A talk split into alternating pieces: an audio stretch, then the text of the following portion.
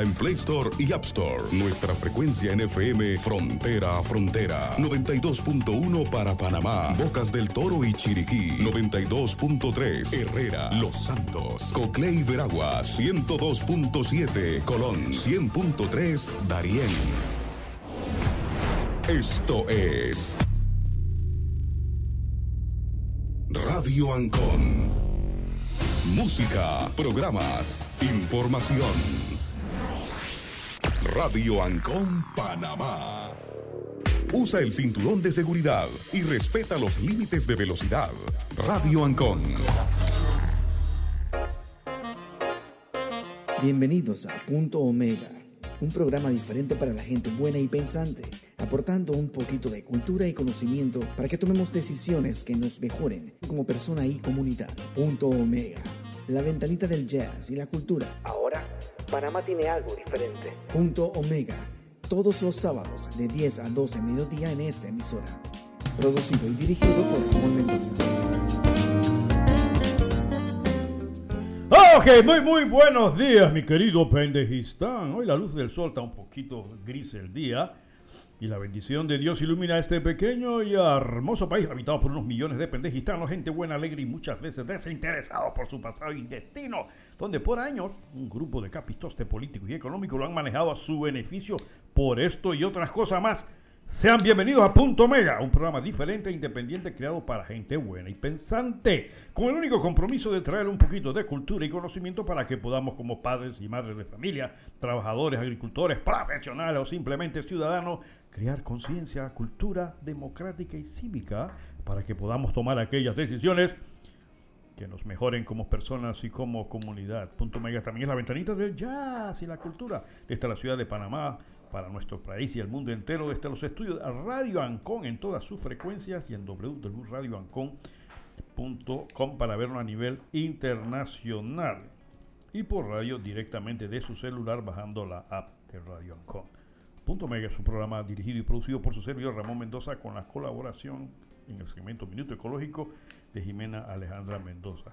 Hoy al final del programa vamos a, a introducir una nueva motivación del programa que realmente son palabras de ese viejo y conocido jurista panameño, quien fue, yo diría, uno de mis mentores políticos hace muchos años, el doctor Carlos Iván Zúñiga, que al final del programa, y lo vamos a utilizar porque realmente las palabras del doctor Carlos Iván Zúñiga en aquel entonces, en 1953, cuando estaba iniciando un periódico en Chiriquí, coinciden totalmente con los principios de punto Omega. Hoy tenemos en la cabina la ayuda del gran Claudio. Claudio, por favor, si me puedes ayudar día, hora, fecha y las frecuencias de Radio Ancon para que nuestros oyentes se pongan al día y el WhatsApp para aquellos que quieran hacer su comentario, si eres tan amable. Bien, exactamente las 10 de la mañana, un minuto en todo territorio nacional. Tenemos que nuestra línea telefónica es el 264-2470 y el WhatsApp 6203-7033. Nuestras frecuencias Panamá, Boca del Toro y Chiriquí 92.1 FM. Provincias centrales 92.3 FM. Colón 102.7 FM. Darien 100.3 FM. Nuestras frecuencias. Ok, gracias, gracias Claudio por esta asistencia en la mañana de hoy. Bueno, nuestro saludo como siempre a aquella gente que siempre está, no de esta hora, hace años, años. Punto Mega es un programa que tiene ya debe estar llegando a los 10 años. Comenzamos allá en el sector oeste, en Chorrera, hace ya varios años, en, la emisora de Chorrera, eh, eh, ¿cómo se llama? Ya se me fue de la cabeza ahora mismo, pero eh, la emisora chorrerana que nos cobijó y nos iniciamos en aquella ocasión hace varios años atrás. Durante esa época, Punto Mega se convirtió en un punto de referencia para la gente pensante del sector oeste y ahora a nivel nacional. Durante muchos años también fue política y será política de Punto Mega regalar libros. Regalar libros a nuestra audiencia, sobre todo eh, regalamos durante varios años varios eh, decenas y varios cientos de libros, entre esos Baldor, álgebra de Baldor, trigonometría de Baldor, le dimos duro a la parte matemática y obras literarias, novelas, eh, una, una obra que se regaló en cantidad y, creo que se agotó, fue una obra de la doctora eh, eh, que se llama la otra, La costilla de Adán. De, la doctora, se me va el nombre de la cabeza también. ¿Qué pasa, Ramón? Se te están olvidando las cosas. Eh, muy, y que la recomiendo totalmente. La doctora Britton, la doctora, ya la, quien nos abandonó de este mundo, la doctora Britton, ginecóloga, especialista en oncología y una mujer brillantísima, una panameña de peso, muy orientadora hacia la juventud, sobre todo en los temas sexuales. Y esta obrita que se llama La costilla de Adán, que siempre dije que era una obra escrita para mujeres que todo hombre debe leer, eh, se, regaló en cantidades. Eh, por ahí no sé si todavía existe. Yo le recomiendo a todo padre de familia consciente que tiene hijos que están entrando en la pubertad, que viene esta época difícil de la sexualidad. Hombre, trata de conseguirse la obra. La costilla de Adán se llama. No sé si esté en las librerías ahora mismo, el precio es módico, pero tiene una enseñanza en un lenguaje sencillo, en un lenguaje propio para la juventud y para los padres, de las guías para lo que es una educación sexual. Sin entrar en teorías, sin entrar en, teoría de género, sin entrar en, filosofías extrañas, ahí está la objetividad del pensamiento de la doctora Britton explicándole a los padres y a los hijos lo que es la sexualidad, cómo cuidarse del tipo de enfermedades, todo este tipo de cosas están allí en, este libro que recomiendo y que el Ministerio de, Educación debería utilizarlo como base, a mi juicio, a mi humilde opinión, utilizarlo como base para educación sexual. Sin, estar entrando en esas guías que vienen de las Naciones Unidas, que la, que la cuestión de género, que si se visten de mujer o de hombre. No, no. Ahí está el criterio científico de una experta en la materia, conocedora, no es que es una inventada, que está inventando teorías, no, de la práctica y que la caracterizó siempre por tener un lenguaje directo y sobre todo a los jóvenes. Así que yo les recomiendo. Yo no sé si todavía hay en el mercado esa obra, eh, pero el Ministerio de Salud debería y la Educación deberían hacer un esfuerzo para eh, reeditarla nuevamente, con la, claro, con la autorización de las personas que tengan los derechos correspondientes, porque sí creo que son de esas cosas que debe existir en cada hogar panameño, sobre todo las familias que tienen ya estos muchachos que están entrando en la pubertad, que se le están disparando las hormonas, que están influidos por estos medios cochinos de comunicación que solamente le meten porquería en la cabeza, esas novelas baratas que dan, donde la sexualidad y donde el, mal manejo de los aspectos de lo que es la relación sexual o familiar se manejan de una manera distorsionada, creando valores que no son los adecuados. Ahí lo tienen. La costilla de Adán. Yo lo recomiendo. Eh, por favor, padres de familia. Costaba, eh, la doctora tenía un precio muy barato, creo que era como 6 dólares, una cosa así en aquella época. No sé, no sé si todavía existan, pero eh, yo creo que el eh, eh, Ministerio de Educación y Ministerio de Salud, gastándose millones en pendejadas, bien podrían eh, tratar de reeditar esto y utilizarlo como base básica para una educación sexual muy sencilla, muy eficiente y muy objetiva. Bueno, como decía, pues nuestros saludos como siempre a la gente de Chicago, allá Ciricito, también Alto del Jobo que nos escuchan, en Colón también, allá en Cerro Punta, la familia de Cortés, también al Darien que nos han reportado sintonía, al tío Samuel en Vancouver, sé que nos estás escuchando, don tío Samuel, saludos, está bastante frío allá en Canadá, a Milvia Botello en Miami también que reporta Jaime Yaba en Hong Kong también, Olmedo Mendoza de Los Ángeles, Lourdes Nimble allá en Colón, Lourdes es una experta en fútbol, un día la vamos a llamar porque queremos que, ahora que vienen en eh, los campeonatos mundiales que están haciendo estas ligas europeas, la licenciada Lourdes Nimble es una colonensa experta en fútbol, así que un día la vamos a invitar para que abrimos un segmento aquí, ahora que se están este, acercando a la fecha de, estas, de estos torneos internacionales.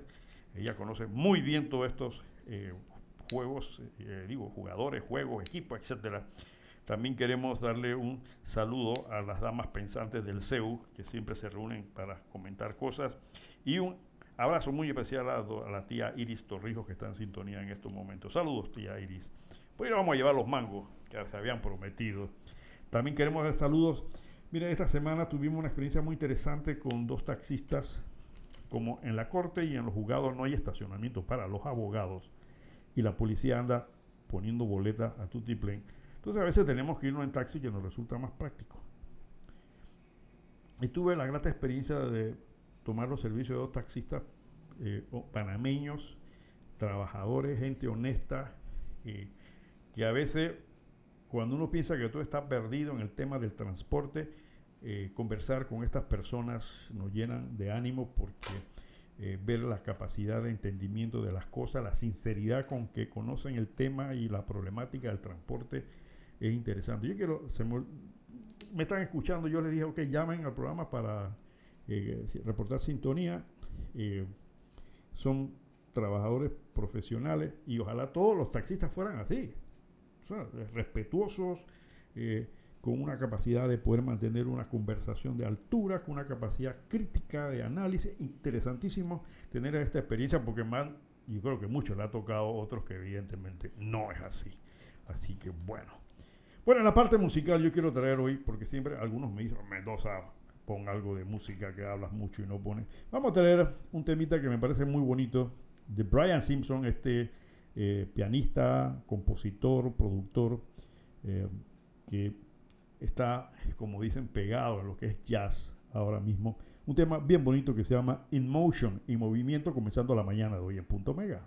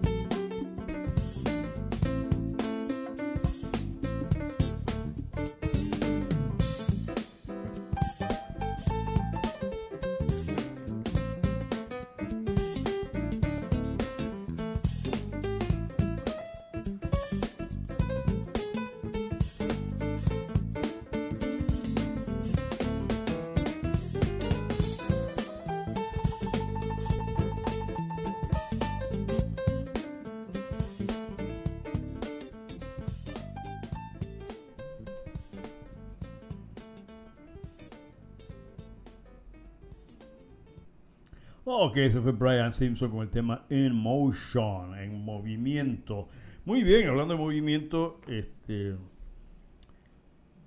e, es casi, ya, ya esto yo no sé cómo, cómo, cómo decirlo, ¿no? Pero es, es, una vergüenza y casi imperdonable ver las condiciones de los huecos del puente de las Américas, hombre. Ahí va a haber un accidente, porque muchos conductores eh, eh, cambian de paño para evitar los huecos. ¿Cómo es posible que en el puente que une dos continentes haya esa calidad de mantenimiento? Como yo le decía a mis estimados oyentes, recurriendo a palabras de ese viejo psicólogo Sigmund Freud, muchas veces no hay que hacer grandes análisis para entender cómo es la personalidad de la gente, viendo solamente su comportamiento y sus manifestaciones. Entonces no hay que hacer grandes esfuerzos para entender cómo es un gobierno para ver exactamente cuáles son sus pensamientos, intereses y motivaciones. Entonces, ¿qué, están esperando?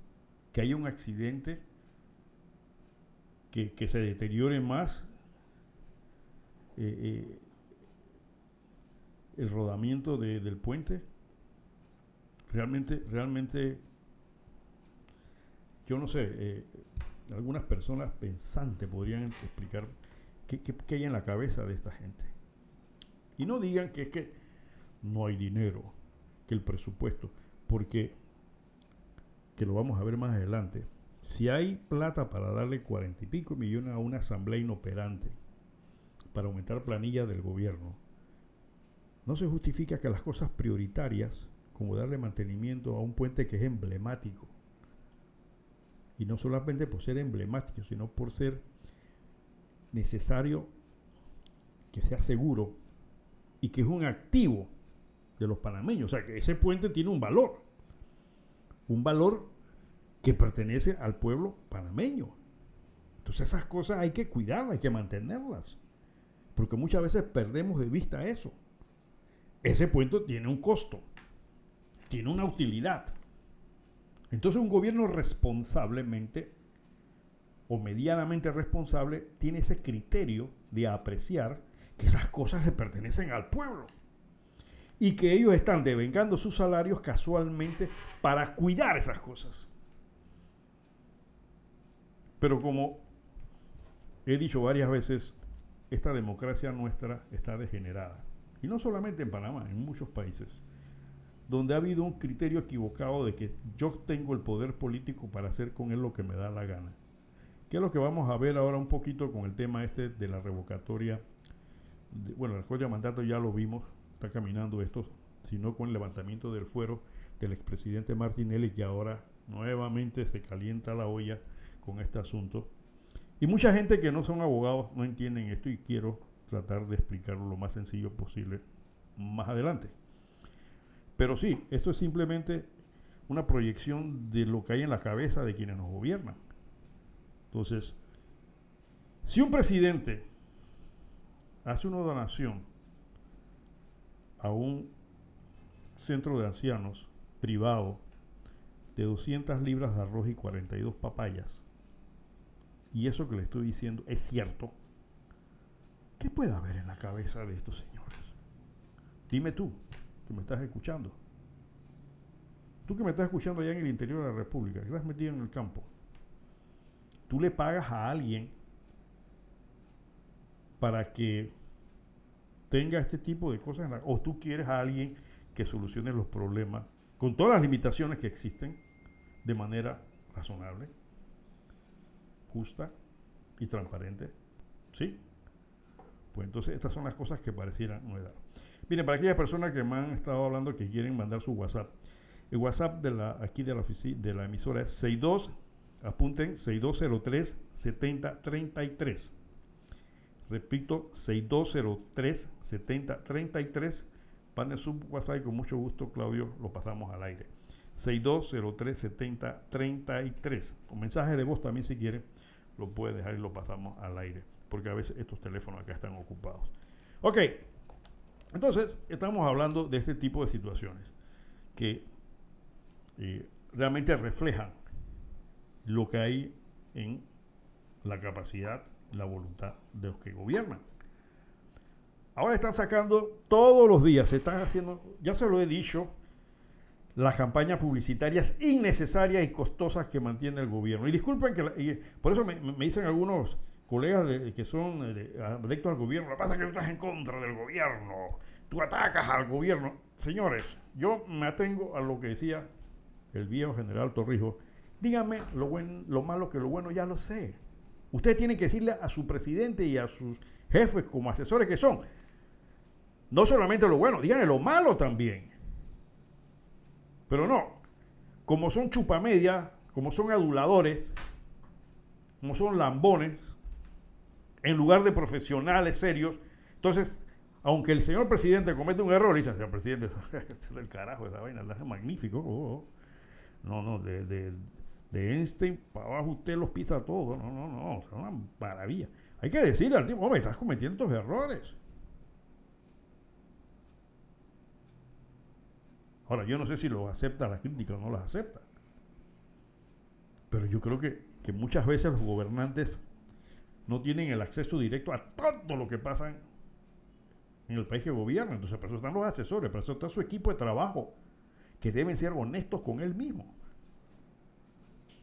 Pero como quieren mantener el puesto, como quieren mantener la posición, como quieren disfrutar de ese poder político, entonces no se atreven a cuestionar porque, no, no, pues me van a votar.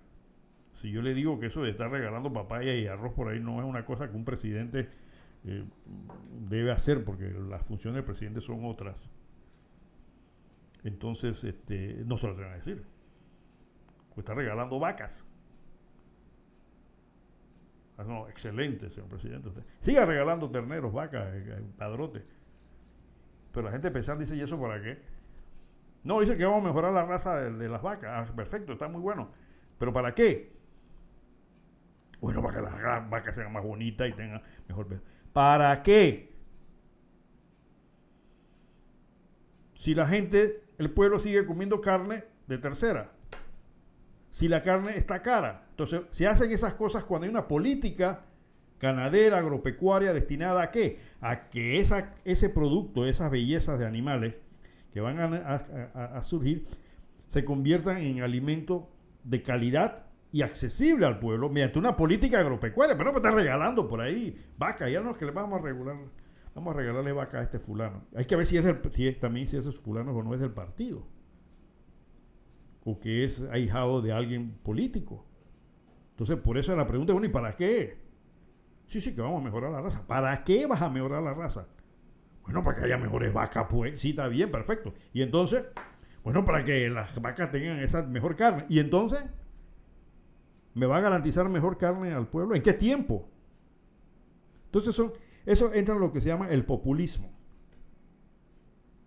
Entonces, muchas de las cosas que yo estoy viendo Muchas de las actuaciones gubernamentales están cayendo en un populismo tremendo. Entonces son cosas que hay que, sus asesores deben decir al señor, presidente, estamos entrando en un populismo terrible, ¿no? ¿Por qué? Porque si, como este pueblo a veces no piensa, y eso lo vamos a ver ahora, muchas cosas que se hacen parecieran tener lógica y razón, como el tema de la plata que le van a dar de la minera al Seguro Social. Eso es populismo. Es una es un sofisma, es decir, es una forma de disfrazar algo que es falso, perdón, decir algo que es cierto con fundamentos que son falsos. Y ahora lo vamos a analizar. Eso, son cosas de ese tipo. Así que, lamentablemente, no estamos caminando bien a mi juicio. Yo creo que muchos sectores lo han dicho. Eh, Panamá es un país con suerte, porque no es normalmente Panamá ha progresado no por políticas y planes, de, no de este, de todos los anteriores gobiernos.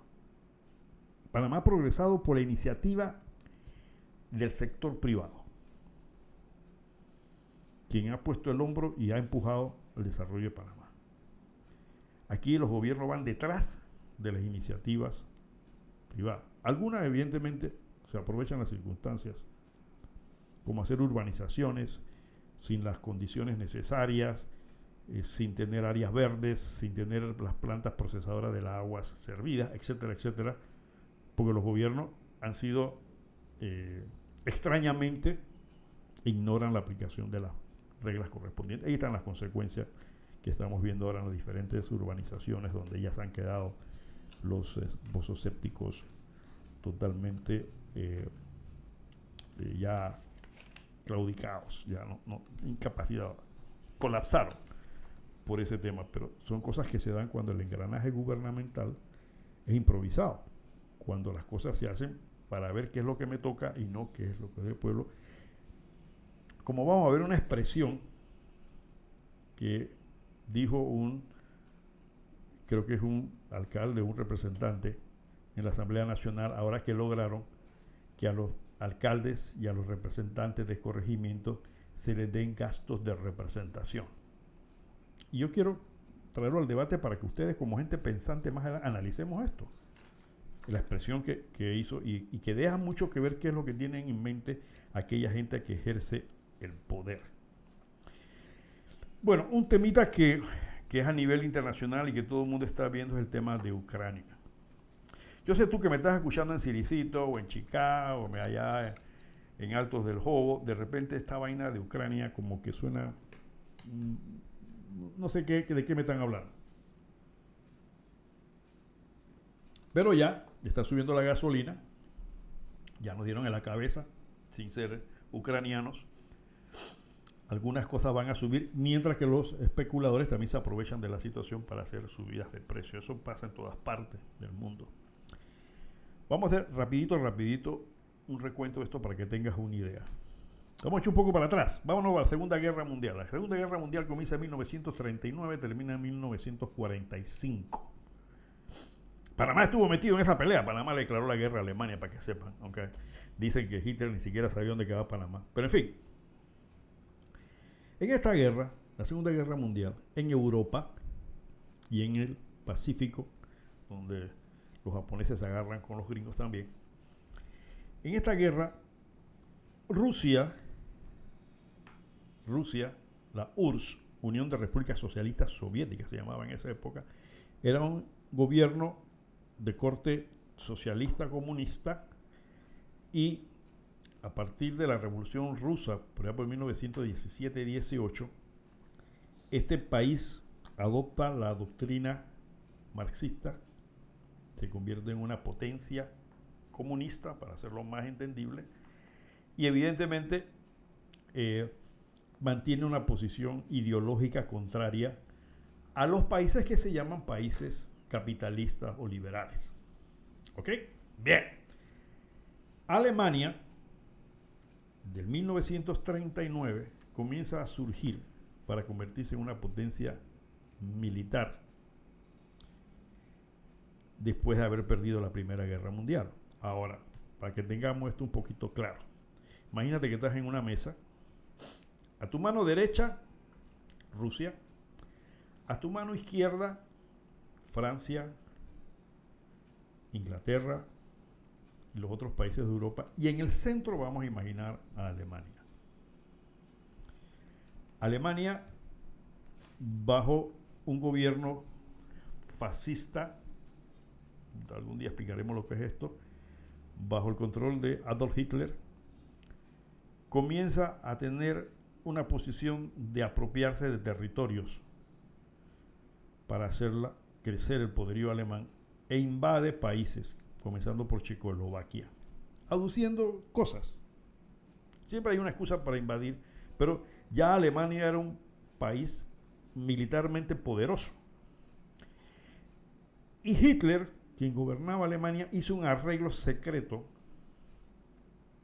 con Rusia de que ellos no se iban a atacar, de que él se iba a enfrentar a Inglaterra, a Francia, a los otros países del otro lado, pero que no iba a atacar Rusia.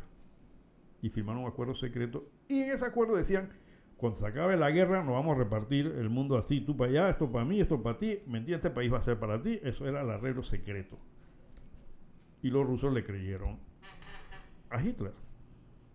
Pero resulta que el loco este le dio por atacar a Rusia. De sorpresa. Y entonces Rusia se ve enfrentado con quien supuestamente nunca iba a pelear, que era Alemania, y lo agarraron de sorpresa. y los alemanes logran avanzar en el territorio alemán, apropiándose de grandes, ocupando, no apropiando, ocupando grandes territorios, grandes extensiones de terreno, llegaron cerca de la capital de Moscú e incluso llegaron a Stalingrado, una ciudad que Hitler se le metió en la cabeza que debía acabarlo porque tenía el nombre del dictador, del gobernante, que era Stalin del momento. ¿Qué pasa? En ese momento Rusia recibe ayuda principalmente de los Estados Unidos. Escuchen ustedes, Rusia comunista recibe soporte de los Estados Unidos para enfrentarse a Alemania. Entonces, a su mano izquierda está Alemania peleando con Inglaterra, aunque invadió Francia, pues había resistencia con estos países de la izquierda y luego se mete Estados Unidos en el pleito a raíz de que los japoneses atacan la base naval de Pearl Harbor en Hawái, provocando que los gringos se metan en la pelea también. Entonces, Alemania tiene dos frentes, a la izquierda con el resto de los países europeos y a la derecha con Rusia. Alemania comienza a perder la guerra y Rusia comienza a avanzar, imagínense, de la derecha hacia el centro de la mesa. A medida que avanza, Rusia va ocupando esos países que Alemania había invadido, Checoslovaquia, Rumania y otros países. Y llega hasta Alemania.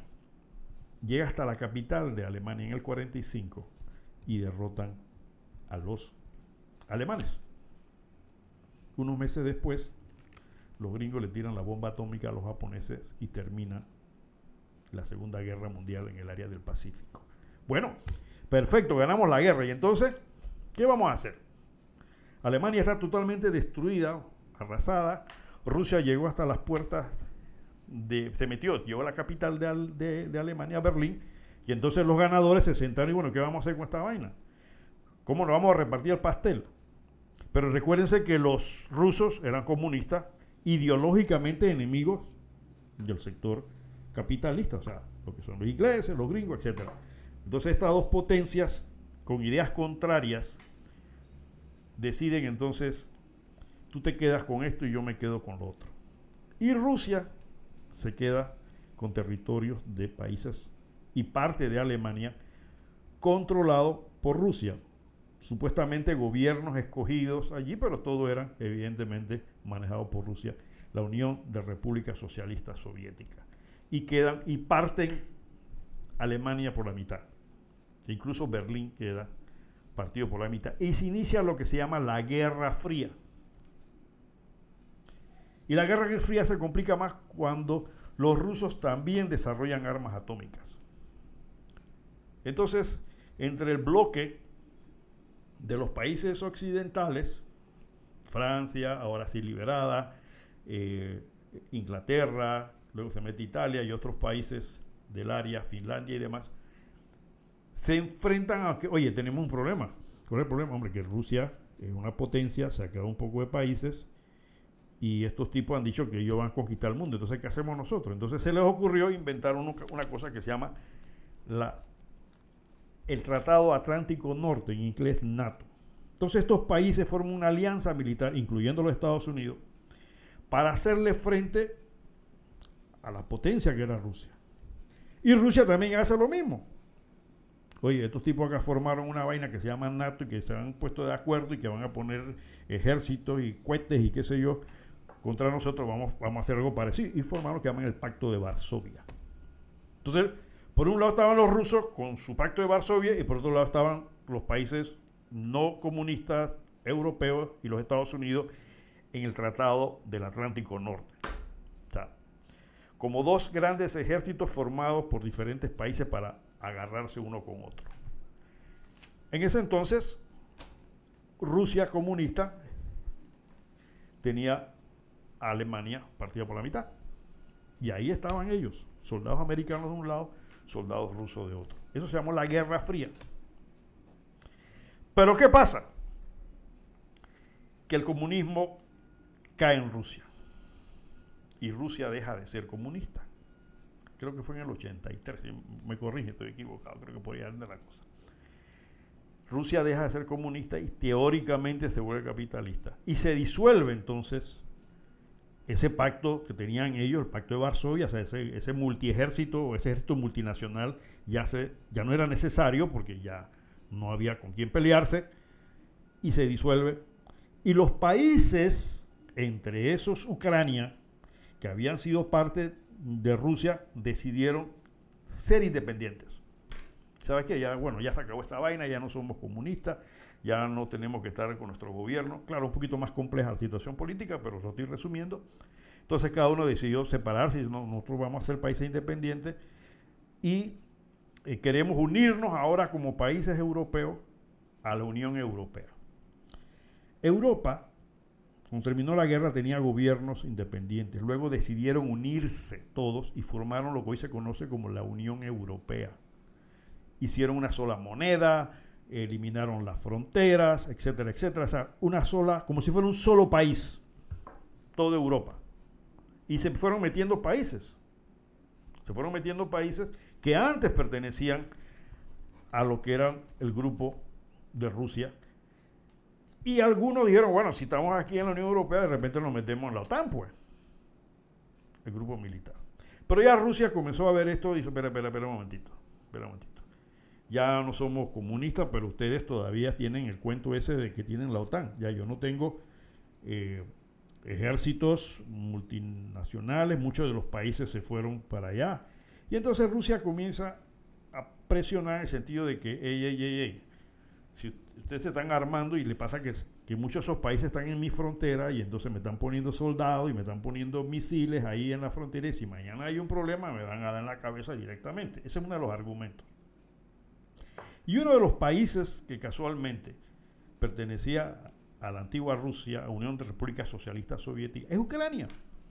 Un país que es rico, es un país que tiene eh, una capacidad de producción agropecuaria muy importante, también tiene minerales, no es un país mm, corriente, tiene mucha potencialidad, tiene, una, una planta nuclear que tuvo un Chernobyl, que tuvo una vez un accidente. O sea, los ucranianos no son eh, un país de pacotilla. E incluso se, dice que tenía o que tiene el tercer ejército más poderoso de Europa. Por eso que los rusos no han podido tragarse a Ucrania como ellos pensaron que lo iban a hacer en una semana. Porque el ucraniano ya no es la primera. En 1914 pasó lo mismo. ¿Y qué es lo que pasó? Los gobiernos, para tragarse a otros países, crean gobiernos títeres en determinados sectores. Ejemplo, puedo decir algo, para que me entiendas qué te quiero decir. Vamos a suponer que eh, Chiriquí se quiera independizar. ¿Ok? Entonces, ¿qué pasa? Que Panamá dice, no, no, tú no te vas a independizar de nosotros, nosotros somos un solo país. Los chiricanos dicen, no, nos vamos a independizar, tenemos nuestras costumbres, lo de siempre. Entonces, los panameños hacen alguna vuelta, o sea, me refiero al resto del país, y forman partidos políticos dentro de Chiriquí para que de mañana gane un gobierno pro Panamá. Diciendo nosotros no queremos, nosotros queremos ser parte de Panamá. Y la dice, no. Entonces, esa es la fórmula para efectos de ir eh, cambiando la posición política y el, y el eje político dentro de los países o sea, montando gobiernos de ese tipo. Entonces hay dos sectores, como Ucrania prácticamente ha estado siendo parte de Rusia y la población ucraniana habla ruso y, y los rusos se mezclan con los ucranianos porque han sido parte por muchos años de esto. Entonces hay sectores, dos, dos sectores que han dicho que ellos quieren ser rusos. Ya han estado dando problemas a Ucrania. Entonces los rusos dicen, no, no, mira, en estos dos sectores que son pro-rusos, ellos quieren ser rusos, nosotros vamos a apoyarlos para que sean independientes. Y es una de las excusas también que ha tenido Rusia para caerle a Ucrania. Entonces, ¿qué pasa con Ucrania? Ucrania dijo, yo soy independiente, yo quiero ser parte de la Unión Europea. Y también quiero ser parte de la OTAN. Y ahí fue donde las cosas se pusieron jodidas. Porque Rusia le dijo, espérate un momentito. tú puedes ser parte de la Unión Europea, pero si te vas a hacer de la OTAN, significa que tú me vas a poner en la frontera mía armamentos, misiles, lo que sea, que técnicamente, técnicamente ponen en peligro a Rusia en caso de un problema.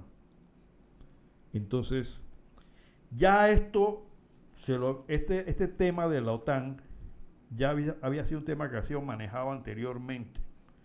Porque la OTAN después que, después que se terminó la Guerra Fría, técnicamente no tenía por qué existir. O sea, si ya no tenemos a Rusia como enemigo, entonces ¿para qué vamos a tener este ejército multilateral? Pero lo dejaron ahí.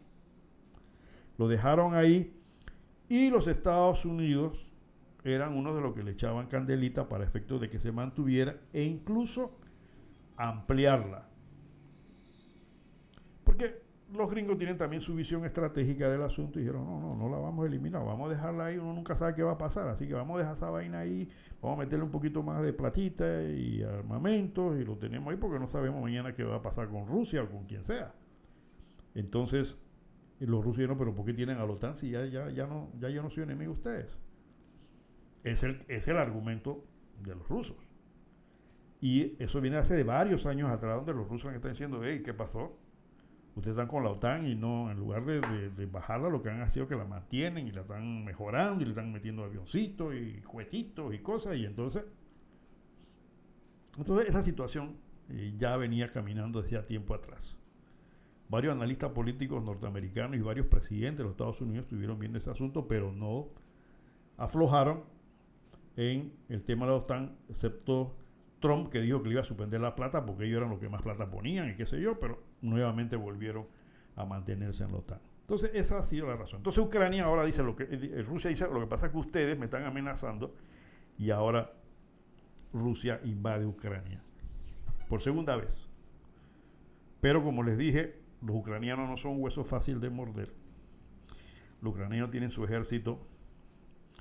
Los ucranianos han parado a los rusos. Han eh, eh, Rusia es una superpotencia, entonces ahora las cosas se le ha complicado. Y lo último que vemos en los periódicos es el ataque de rusos a centros civiles, como el que pasó ahora en una ciudad que se llama Kramatorsk, que dejó más de 50 personas muertas y más de 100 heridas en una estación de tren.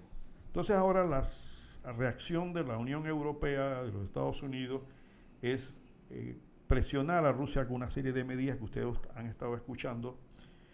Alemania se abastece o se abastecía, hizo un gasoducto porque Alemania necesita gas, sobre todo en la época fría, y ahora le están apretando el cuello económicamente a Rusia y la cosa todavía pareciera ser que va a durar un tiempo más y nosotros estamos sufriendo las consecuencias, sobre todo en el tema del petróleo. ¿Tenemos llamada?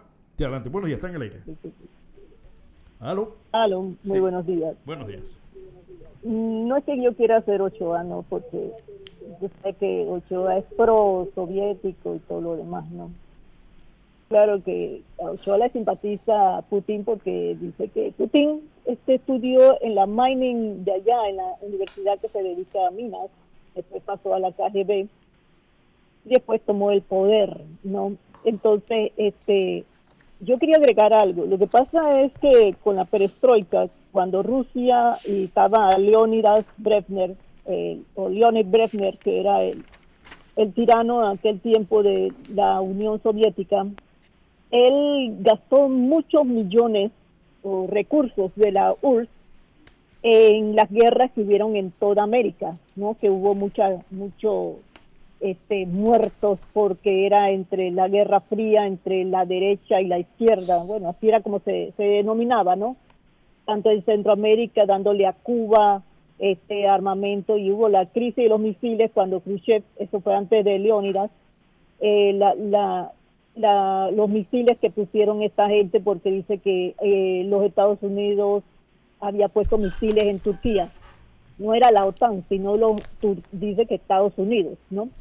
Entonces, con estos misiles que se descubrieron porque el, este, estos aviones que tenían los gringos para fotografiar lo, lo que estaba sucediendo dentro de, de Cuba, este, pudieron entonces darse cuenta que habían unos misiles que estaban colocados ahí que les iba a llegar pronto a, su, a, lo que eran las ciudades de Palm Beach y todo Miami, ¿no?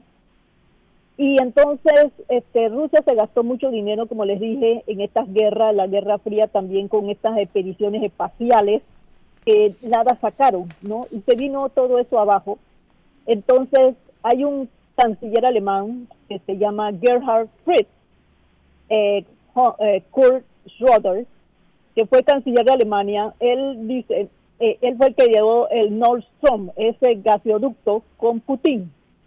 Y entonces ha enriquecido a, a Putin como a la misma Unión Soviética, mientras Putin se enriquece mucho, este el pueblo pasa hambre y vive en unos cuartitos chiquiticos y todo lo demás no. Entonces, él se ha vuelto tan poderoso ha, llegado a incluso a envenenar con polonio, con, a, ¿cómo se llama la otra sustancia? A, muchos periodistas y opositores. Eh, por ejemplo, ustedes vieron lo que pasó con Navalny, lo, lo envenenaron con una sustancia de esta, no es con un virus, sino con una sustancia de esta que ataca el sistema nervioso. Y asimismo hizo con otro allá en, en la misma Londres, ¿no? Entonces todo el mundo se ha quedado así que nada han hecho. Pero hay un profesor de la Universidad de Houston, él es economista, que se llama eh, Paul, eh, espérate, Gregory. Él denunció en 2014 que esto iba en escalada, que este hombre se iba a convertir en una, una verdadera bestia. Se, se fue la señal. Bueno, la, presentación suya bastante extensa y bien detallada. Se cortó la señal, mi estimado oyente, pero gracias por su intervención aportando temas eh, colaterales a lo que estamos hablando.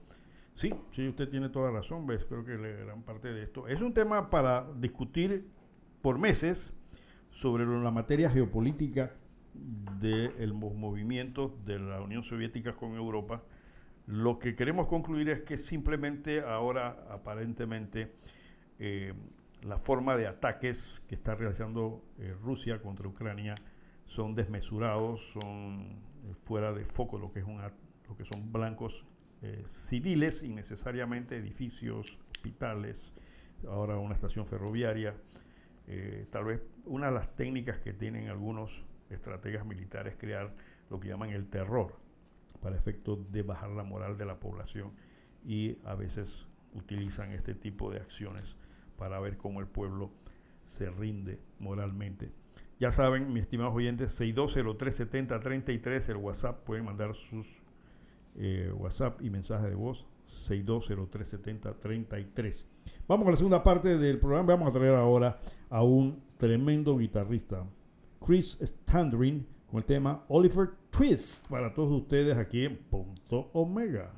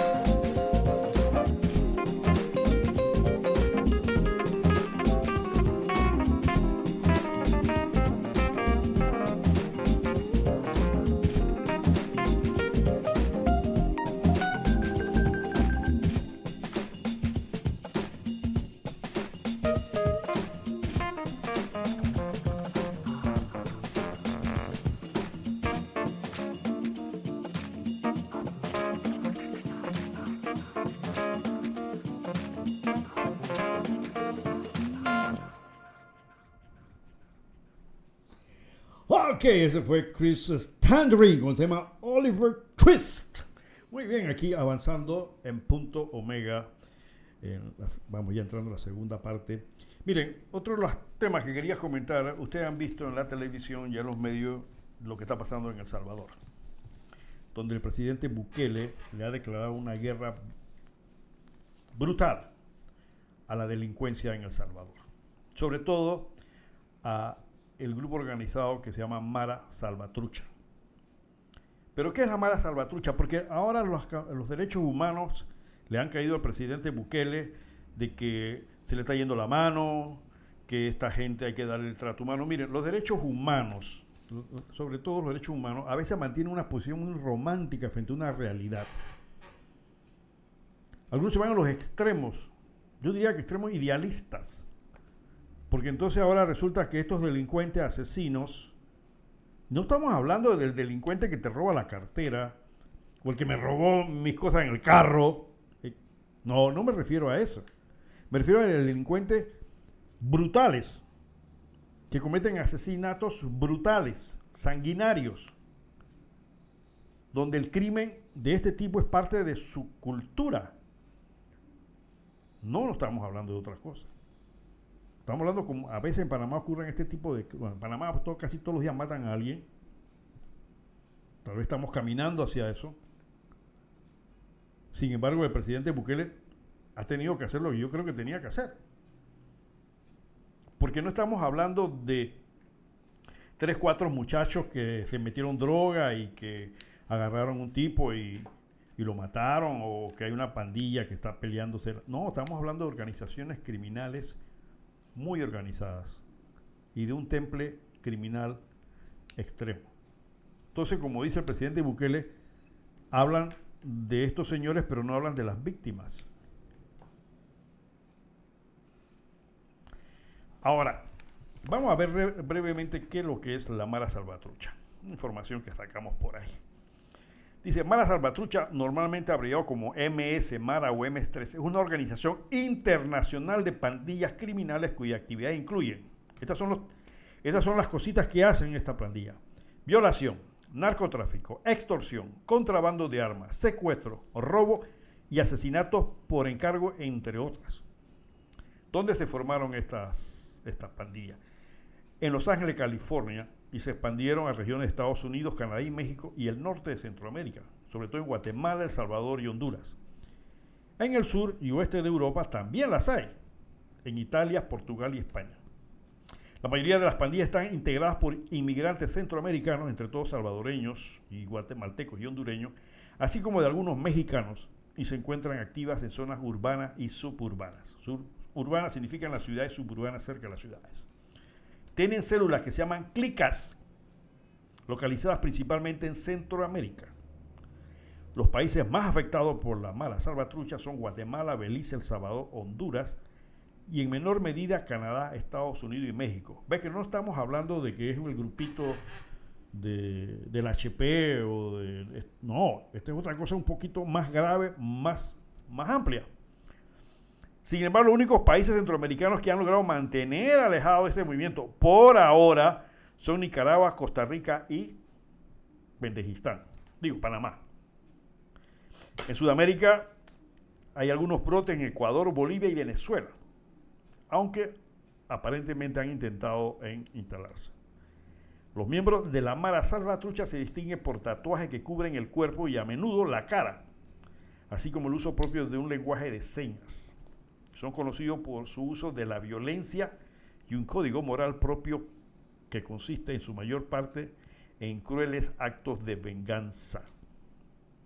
Esta crueldad excesiva, crueldad excesiva de los miembros de las maras o mareros les permitió ser contratados por la organización delictiva de Sinaola, dirigida por Joaquín, Joaquín El Sapo Guzmán, para ser entrenado en el manejo de armas y contrarrestar las fuerzas de la Organización del Golfo, los Z, que era otro grupo, una guerra que azota el sur de la frontera de Estados Unidos.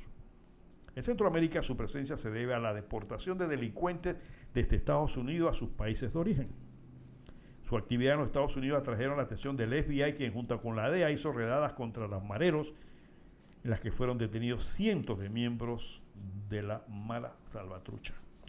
Ya tienen una idea entonces, señores, de a qué es lo que se está enfrentando el presidente eh, Bukele. No estamos hablando de que es una cuestión de tomar medidas leves, no. ¿De dónde nace la palabra salvatrucha o mara?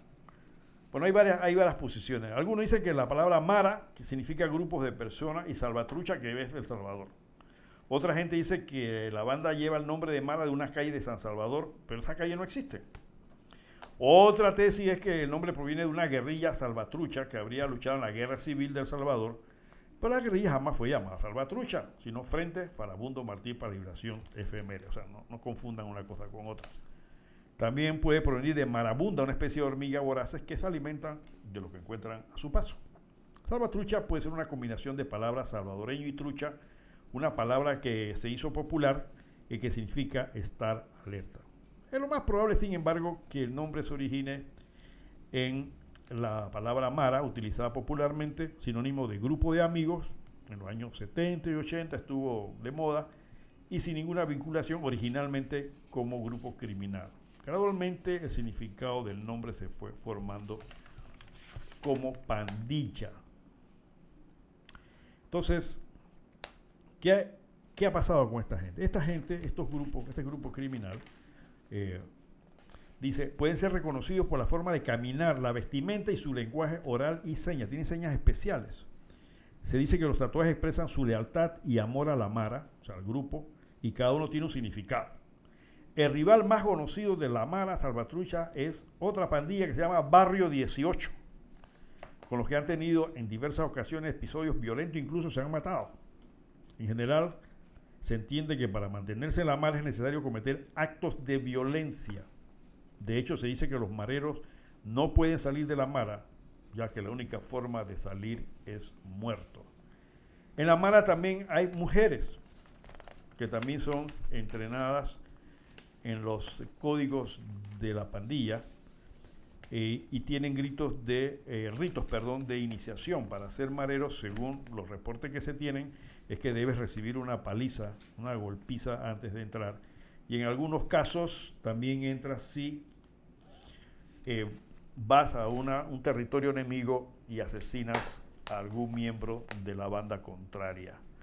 Eh, también esta gente eh, normalmente en sus ataques se aseguran de no dejar a la víctima con vida, le disparan varias veces en la cabeza y en el cuerpo y si no usan armas de fuego, entonces eh, los apuñalan, o sea, los asesinan con, cuchillos o machetes e incluso los desmembran, es decir, lo parten en pedazos a sus víctimas. Dice, rara vez combaten cuerpo a cuerpo. Además de usar armas para hechos delictivos de violencia, usan de contrabando para venderlas y distribuirlas entre sus miembros. Hay una forma de extorsión que tienen ellos, o sea, un chantaje, que se llama la renta o impuesto de guerra en Honduras. Es una forma en la cual se cobra una cantidad de dinero a las personas, especialmente a los trabajadores del transporte colectivo y a los vendedores comerciantes. Por lo general envían pandilleros novatos o mujeres a los lugares para despistar a las autoridades en el momento del cobro de esta extorsión que se paga mensual o semanalmente. Si no se paga esto, el bus lo incendia o la persona es asesinada. Se calcula que recogen, producto de estas extorsiones, unos 18 millones de dólares anuales. Entonces, eh, de acuerdo al Washington Times, eh, la Mara Salvatrucha ha establecido un centro de contrabando en México se recibieron informes de inteligencia de un proyecto que se llama Minuteman, citando que miembros de la Mara Salvatrucha fueron enviados a Arizona para luchar contra los agentes de la patrulla fronteriza de los Estados Unidos, imagínense ustedes, y los voluntarios de este programa. Entonces, ¿qué es lo que está pasando? Esta banda, que ya ven ustedes, no es una cosa fácil, eh, llegan a tener tanto poder mediante el terror y el manejo de recursos ilegales que muchos gobiernos ceden ante estas presiones. Recuerden lo que pasó con el hijo de Chapo Guzmán en México, que lo iban a arrestar y el gobierno se echó para atrás cuando miembros de la pandilla del Chapo amenazaron a familiares de oficiales del gobierno y tuvieron que dejar el operativo en el aire. Cuando eso llega, cuando una situación llega a ese nivel, lo que se llama que hay un Estado fallido, es decir, el gobierno, el Estado ya no tiene una soberanía interna, no tiene control. Eso ocurre cuando los niveles de corrupción dentro del sistema de gobierno van avanzando, porque no crean, estas pandillas no es que solamente lo hacen por razón de la fuerza criminal que tienen, sino porque también dentro de las organizaciones gubernamentales existen funcionarios corruptos que le dan apoyo, que le dan información, que les preparan dentro de las cárceles, a pesar de que están en las cárceles, dentro de las cárceles controlan, de allá adentro controlan, y ustedes han visto aquí que muchas veces han hecho redada en las cárceles, han encontrado celulares, gallos de pelea, wiki, una serie de cosas que nadie sabe cómo entraron, droga, armas, hasta creo que una K-47 una vez encontraron, si mal no recuerdo, cosas milagrosas que ocurren en los centros penitenciarios que evidentemente ya están indicando de que hay algo que no está caminando, caminando bien dentro de la parte gubernamental. Entonces esto es como una especie de enfermedad que va calando la estructura de gobierno de manera tal que en un momento el gobierno pierde eficacia, sobre todo en el control de la delincuencia, y entra en lo que se llama un estado fallido.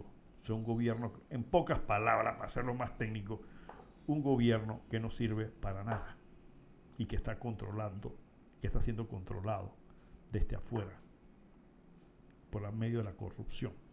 Entonces, en los países serios, tienen que tomar las medidas para que esto no pase. Aquí en Panamá ya ha habido varios incidentes de gente vinculada al gobierno con el tema del narcotráfico. En la Asamblea ha, habido varios casos que no han quedado en nada, por lo menos que yo sepa no han quedado en nada. Donde hay un mutismo, es decir, un silencio sobre estas cosas. ¿Por qué? Porque nosotros no somos realmente un país serio. Se lo he dicho varias veces. somos, nosotros somos un país básicamente de valores inmorales. Tenemos una anemia de moral. Por eso cuando dicen robó pero hizo y lo aceptamos, es porque tenemos una anemia de moral. La semana pasada, en este programa, algunos miembros del PL dijeron, sí es cierto, estaban comprando votos y le, y le toman la foto del celular y qué sé yo. Pero ustedes no han visto que no ha pasado nada. Nadie ha puesto una denuncia. Ya, ya se convierte en algo aceptable. O sea, la inmoralidad, la deshonestidad, y es parte del sistema. Y entonces vender el voto no es una cuestión que, que, nos va a hacer temblar. No, eso es algo normal. Es algo normal, ¿por qué? Porque en principio somos casi todos semidelincuentes. Es como la persona que vota por una persona que sabe que no reside en el lugar. Que sabe perfectamente que ese candidato no vive ahí y vota por él. ¿Por qué? Entonces eso se va creando una situación donde a final de cuentas comienzan a verse las cosas que están pasando.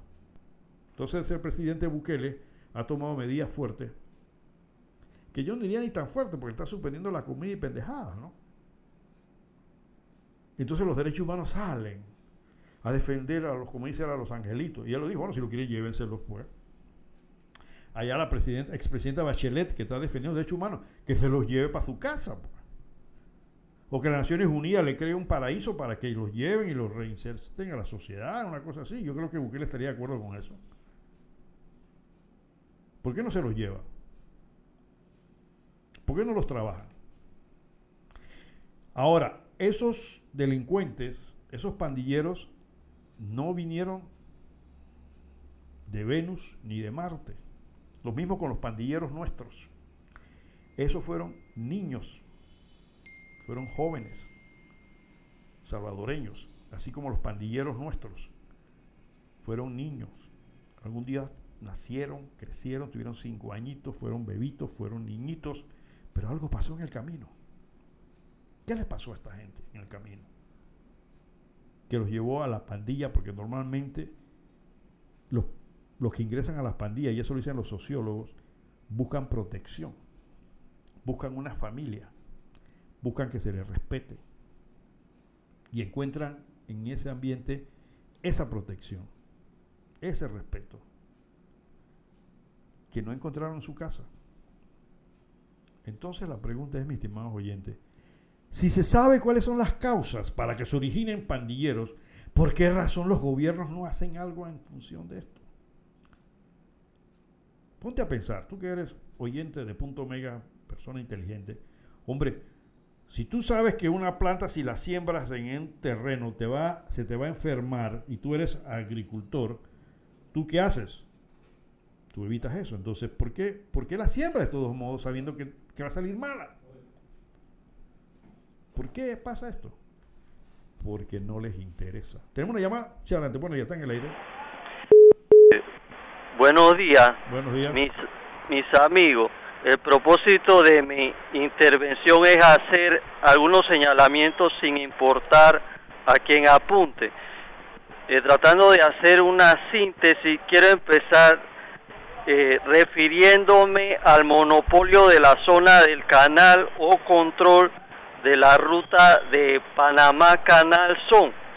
Eh, puedo entender que el único rival del canal de Panamá sería la apertura de un canal seco por México, porque en el caso del proyecto del canal interoceánico por Nicaragua con el patrocinio del imperio chino, cabe destacar que los ticos se opusieron de forma tenaz, decidida y terminante a la apertura o creación de dicha obra en virtud de un fallo de un tribunal internacional del Pacto San José y de la logística portuaria. Eh, en, en, consecuencia, la administración Obama autorizó las relaciones diplomáticas chino-panameñas Ahora bien, me parece irrelevante la misión de la ministra, la canciller, de, exigir un, el protocolo de neutralidad a los chinos, porque esa es responsabilidad de la burguesía criolla en, área, en aras del comercio de ultramar en tiempos de paz.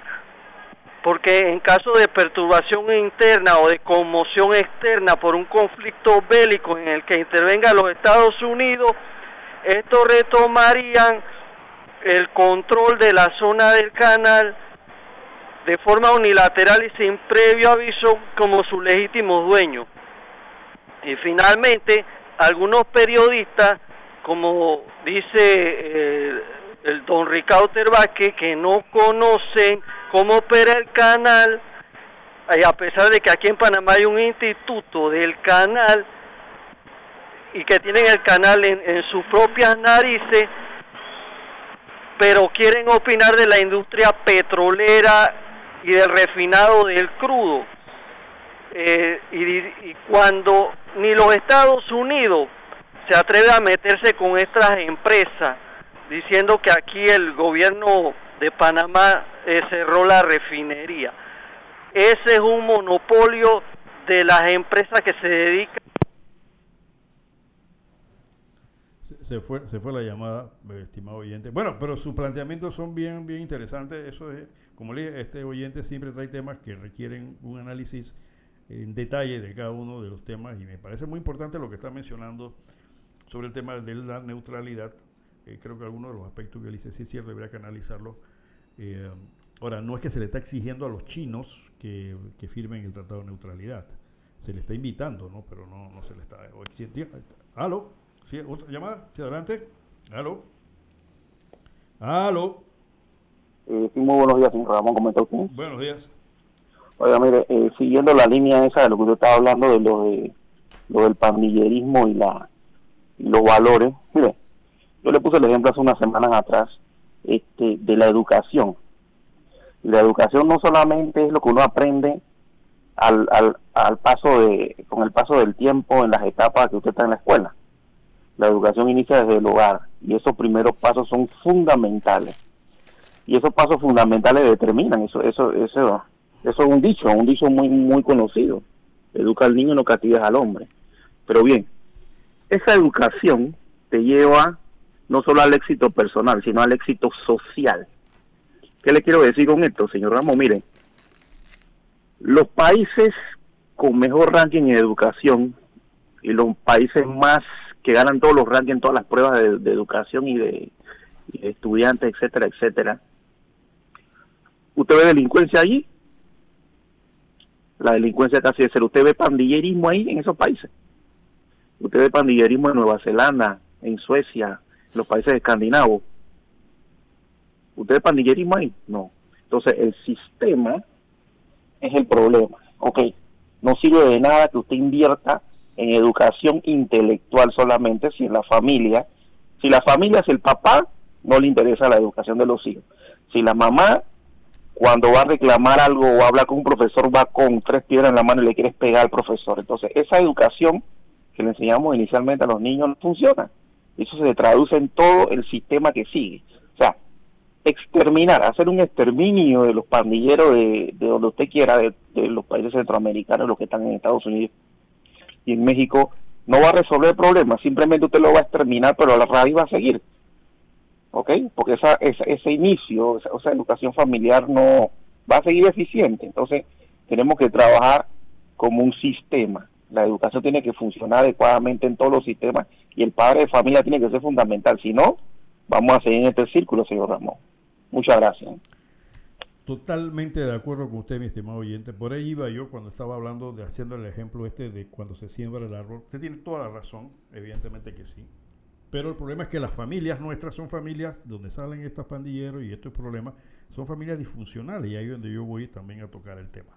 Ok, estamos hablando, si tú sabes, todos estos pandilleros, como dice el oyente, fueron, fueron niños en un momento dado, fueron chiquitos, fueron como todos nosotros que fuimos niños, tenían esperanza, querían una Navidad, querían un regalo, querían amor de sus padres, pero por algo pasó que no se les dio.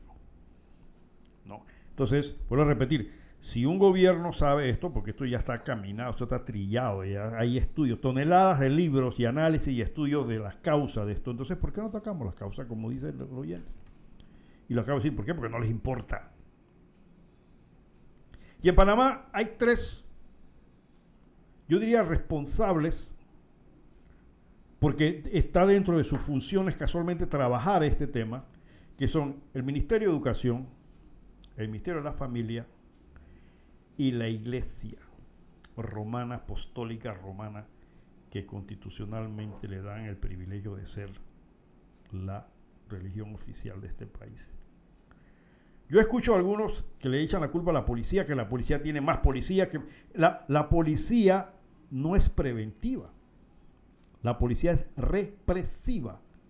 Ahora, yo sé que la policía está haciendo cosas preventivas, pero ese no es el trabajo de ellos. Y ellos son conscientes de ello. Ellos no pueden por estar haciendo liga de fútbol y, y, concurso de esto. Eso no es función de la policía. Lo están haciendo y excelentemente está bien. ¿Por qué? Porque están cumpliendo una deficiencia de quién? Del Ministerio de la Familia, del Ministerio de Educación, como lo acaba de decir el oyente. Es un problema no solamente de educación, sino también de formación. Y ahí está el ministerio. Para eso el ministerio se llama Ministerio de la Familia. Entonces, ¿cuáles son los planes y políticas de este y otros gobiernos para atacar el problema de la familia panameña, que es casualmente el pote donde está sembrado esa planta pequeña que se va a convertir después en un árbol torcido? A ver, ¿cuáles son los planes? No existen. Yo tengo años, está escuchando las mesas de diálogo de ejes transversales, interinstitucionales, intersectoriales, de análisis proyectistas y de proyectos y de consultas y no avanzamos. Ahí están los resultados de las pruebas que se le acaban de hacer en la parte académica a los muchachos. Panamá es uno de los países que ha salido peor calificado en lectura, en comprensión, en matemáticas. Y como siempre, Costa Rica nos supera. Que no tiene canal, que no tiene el hub de las Américas, que no tiene zona libre de Colón, ¿Qué no tiene puerto, el centro bancario? ¿Qué no tiene las áreas de desarrollo? Y nos superan y siguen separándose hacia arriba de nosotros. ¿Por qué? Porque a estos gobernantes no les importa un carajo que la juventud se eduque, ni que la familia se organice porque los quieres tener cada cinco años de las manos ofreciéndoles porquería para comprarle los votos. O es que tú no te das cuenta, mi estimado oyente. Es que me resuelven, me dicen unos. Me dicen, si usted quiere que yo haga, si, si a mí nadie me ayuda. Y a mí el que me da es fulano y que no sé qué. De lobo un pelo. Cuando tú piensas así, te conviertes en una persona indigna. Tú mismo te calificas a menos, a menos que basura. Porque tú mismo te estás diciendo que tú no sirves para nada. Ah, pero yo le decía a mis estudiantes de la universidad, y se lo digo a ustedes, ¿ustedes han visto algún asiático, un chino, bien cuidado? ¿O han visto algún indio, indio de la India, limpiando vidrios por ahí de los carros? ¿Ah? ¿O algún judío? Vamos a hacerlo. ¿Estacionando carros? No, ¿por qué? A ver, explícame por qué. No es que ellos tienen plata. Que muchos de ellos llegaron aquí, como decimos vulgarmente, con una mano adelante y otra atrás. ¿Cuál es la diferencia? Y muchos de ellos no tienen título universitario. Son gente que tienen voluntad de trabajo y que aprovechan la oportunidad. ¿Y por qué el panameño no, puede, no lo puede hacer? A ver, tú vas a una electrónica, los dueños son orientales. ¿Y quiénes son los que hacen los mandados? Los latinos, los panameños. Tú vas a una ferretería por el interior, aquí en Panamá. ¿Quiénes son los dueños? Orientales. ¿Y quiénes son los que están cargando el saco de cemento y rayándose la espalda, cargando la piedra y todo atrás? Los panameños. ¿Y cuál es la diferencia? ¿Por qué? Si ellos no tienen, una, no tienen nada adicional de nosotros, pero tienen la voluntad, tienen la visión, tienen la misión, porque así se educaron. Pero tú estás en tu casa, hoy es sábado, tú que vas hoy en tu casa, hoy te vas a comprar tu botella de porquería, vas a poner volumen a todo, a, tu equipo de sonido a todo volumen y te vas a sentir el chévere, tus hijos te están viendo y eso es lo que van a aprender. ¿Cuántas veces te sientas con tus hijos a analizar un problema de la escuela? ¿Cuál era un libro con tus hijos? Eso es lo que dice el oyente. ¿Y cuántas veces el Ministerio de Educación o el Ministerio de la Familia te ha dicho cómo poder orientar a tus hijos? Que estoy jodido, no tengo trabajo. Claro que no tienes trabajo. Y ahí es donde entran entonces estas tres, estos tres organismos. La Iglesia Católica, que supuestamente es la cuna de los valores cristianos y que debería orientar a la familia también. ¿Ustedes conocen algún colegio eh, eh, eh, religioso de pobres? Díganme. Que no cobre matrículas. Por favor, llámenme y díganme, no, Lisa, está equivocado. El colegio de la Santa José Catalina, de ahí no cobran y es para... Dígame si existe. ¡No! Hacen negocio con la educación. Porque en el fondo le importa un carajo. Realmente, el destino de gente que no tiene las oportunidades. ¿Pero dónde están los colegios privados? Eh, religiosos que atiendan a gente que no tiene recursos para recibir una buena educación. Ah, pero sí, el gobierno de Varela sí les daba plata y terreno y todo lo demás. Entonces ellos también son parte, a mi juicio, responsables porque de la misión evangélica que tienen es casualmente orientar a la familia, insertarles valores. Y entre eso está la educación. Tenemos una llamada hacia adelante. Buenos días. Sí, buenos días, licenciado.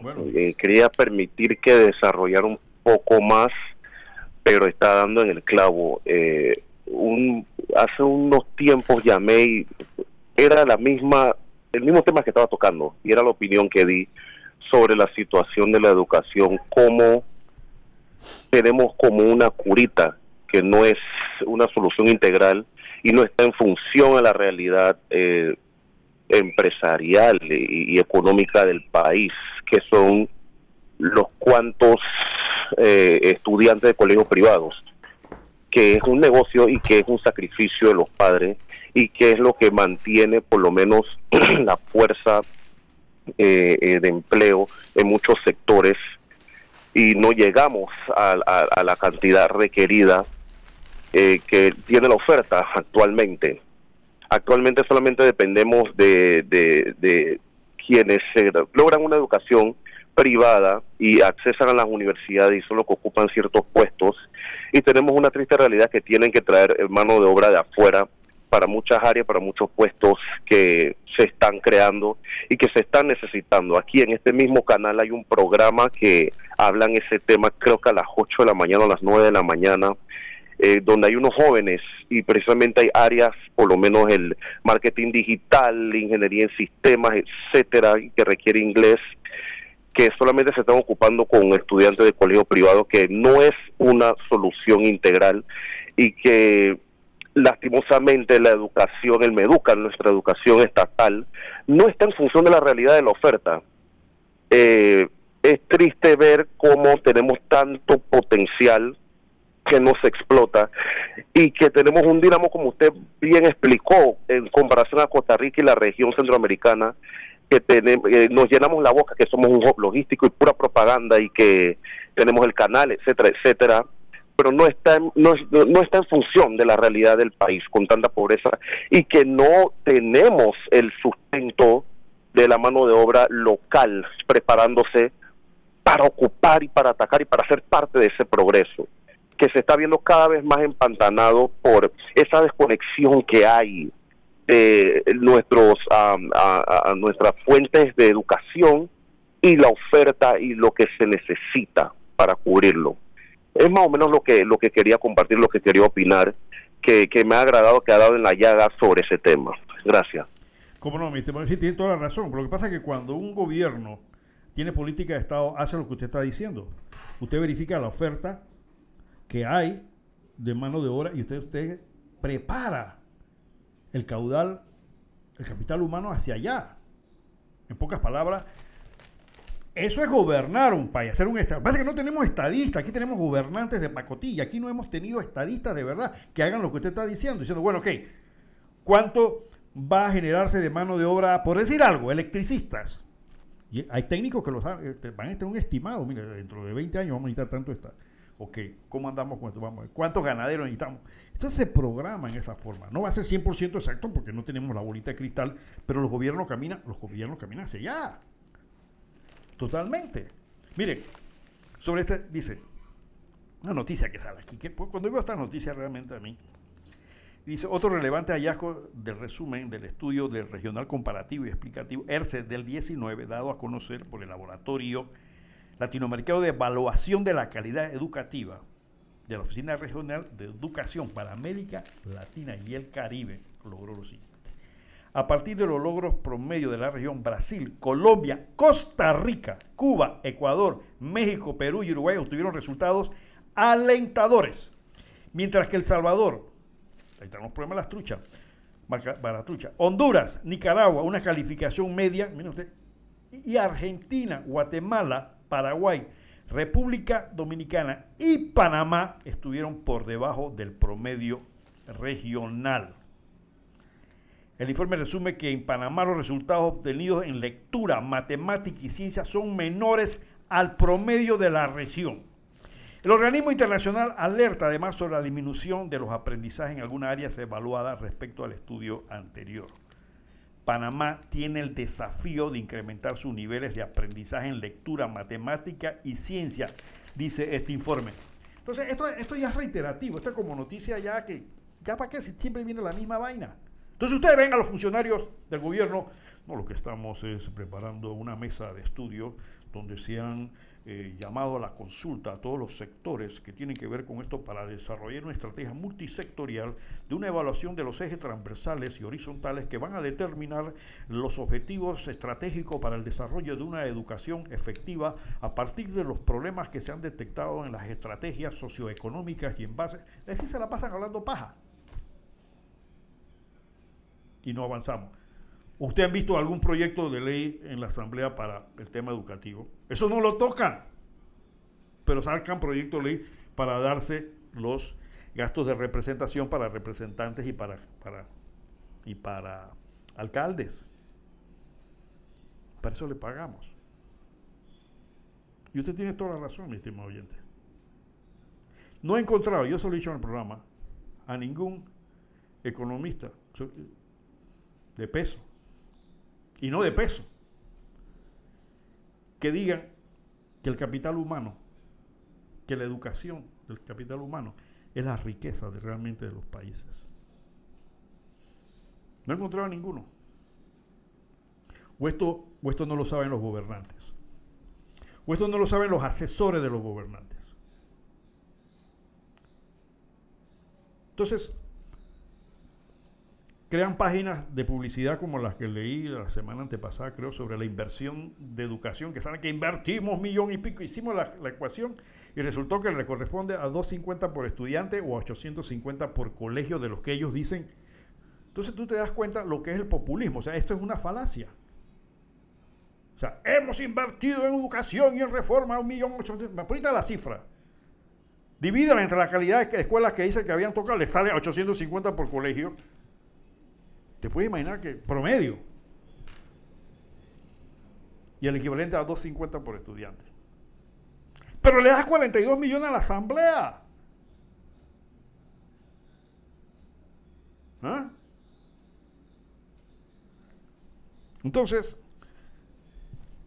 aquí hay que hacer algo muy... A mí me preocupa mucho la educación, el futuro de este país en base a la educación de su gente.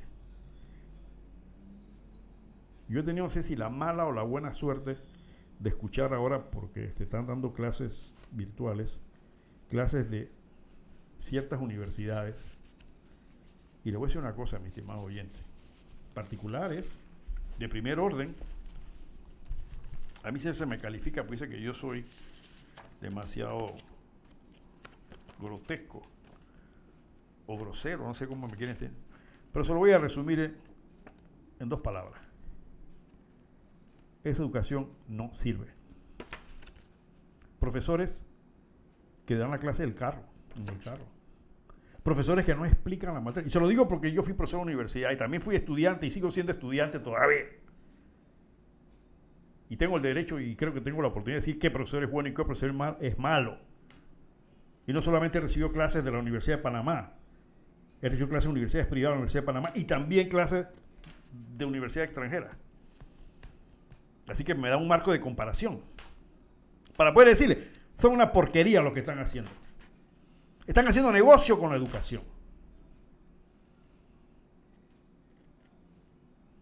A veces dan pena, excepto su, excepción. Hay profesores que sí. Pero son las excepciones. Que van a dar sus clases preparados y en una hilación lógica para que los muchachos entiendan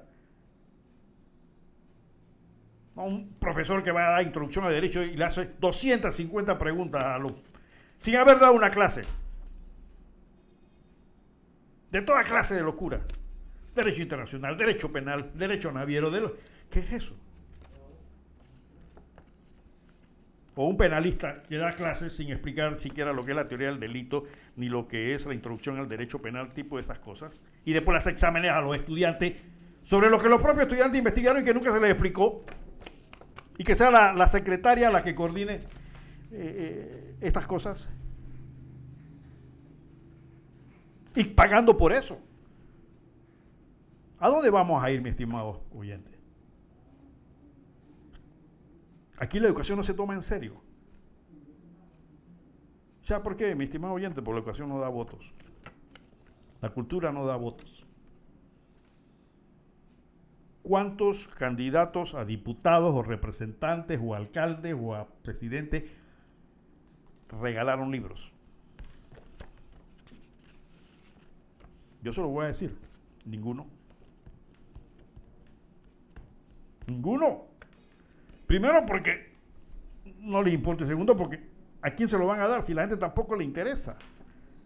La gente prefiere ser ignorante viendo porquería de televisión y que la cuestión del amor, la turcomanía, el novelón. ¿Sabes cuántas horas pierdes ahí en lugar de dedicarle a tus hijos, por lo menos que te necesitan?